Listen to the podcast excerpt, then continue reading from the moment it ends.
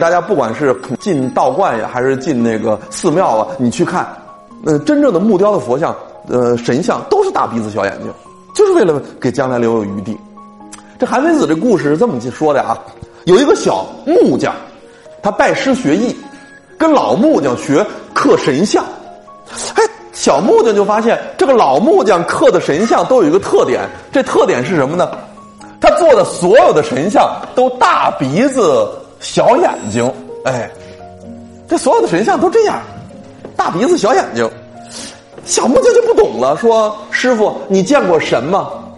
老木匠说：“没见过。”小木匠说：“你没见过神，为什么你您弄那神都是一个长相，都是这种大鼻子小眼睛？